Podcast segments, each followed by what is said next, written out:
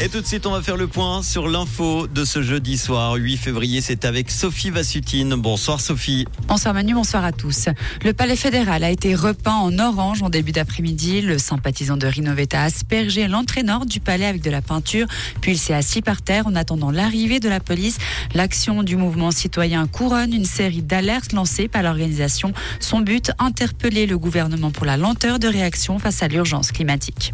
Un accident mortel a eu lieu aujourd'hui en Un skieur britannique de 47 ans a perdu la vie sur le domaine skiable des Ports du Soleil près de Champéry.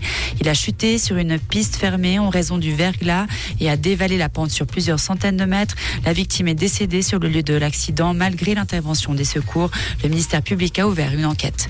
En Valais, toujours, un septième jeune a été retrouvé. La police cantonale valaisanne a procédé à une nouvelle interpellation dans le cadre de ses recherches après l'évasion de dix jeunes du centre éducatif fermé de Pramont à Grange.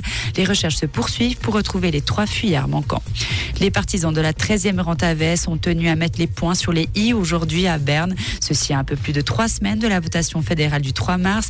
L'Union syndicale suisse a estimé nécessaire de répéter qu'une 13e rente est à l'avantage de 90% de la population et que son financement est parfaitement possible par le biais des cotisations salariales.